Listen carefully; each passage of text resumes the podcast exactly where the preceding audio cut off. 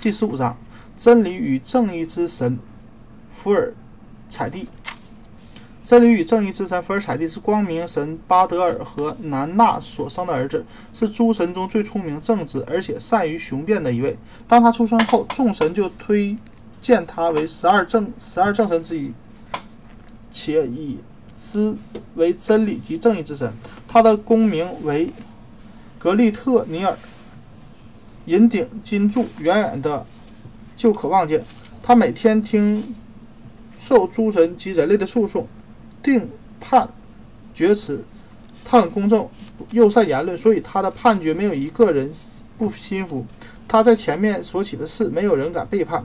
如果背叛了，就要受到他正直不失的处死处罚死。他又是立法者，据说北欧人最初的法律就是这位神制定的。关于这点，有传说如下。古代的弗雷斯兰人要创造一种大家共守的法律，特推举了十二位最聪明的长老办理此事。这十二位长老收集了各族、各部落和民各民族的风俗习惯，作为法典的基本材料。这一步工作完成之后，十二位长老乃驾一小船，想找一个清静的地方，细心研究那些材料。可是他们的船刚刚离岸。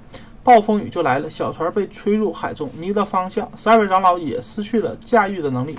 于是，这站立的十二位长老开始祷告，向福尔采底起源。突然，他看他们看见他们中间多了一位，成了三个十三个人。这位生客没说过一句话，就坐在船位上的啊舵位上的舵把舵，向波浪最高的地方前进。却不多时，就到了一个岛上，生客便离船上岸，这十二位长老也跟了出去。生客又取战斧击地，绿草中立刻喷出一股清泉，生客饮泉，三位长老也学，也有样学样。于是他们都在草地上坐着，十二位长老也开始审视这位生客，觉得他和他们十二位每个人都有点像，却又实在是另一个人。突然，生客发言了，他的话与。死而徐缓，继而绝快，见兴奋。他的口述，他在口述一部法典，很周到、巧妙的包括了这十二位长老所收集的各族民族、各部民族现有的习惯、风俗的一切优点。当说完话时，这位生客突然不见。十二位长老此知这位生客就是弗雷采蒂。